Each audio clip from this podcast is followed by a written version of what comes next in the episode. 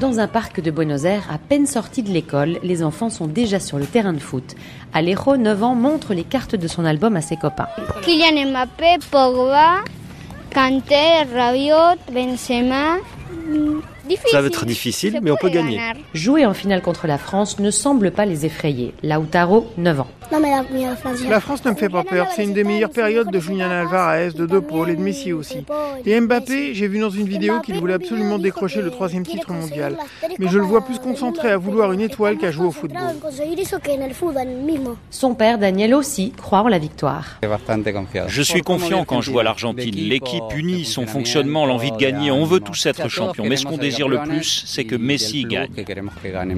Plus loin, Natalia boit du maté dans l'herbe. Pour elle, ce France-Argentine sera un vrai défi. J'ai peur, je voulais que le Maroc gagne. Quand les Français accélèrent, ils sont terribles.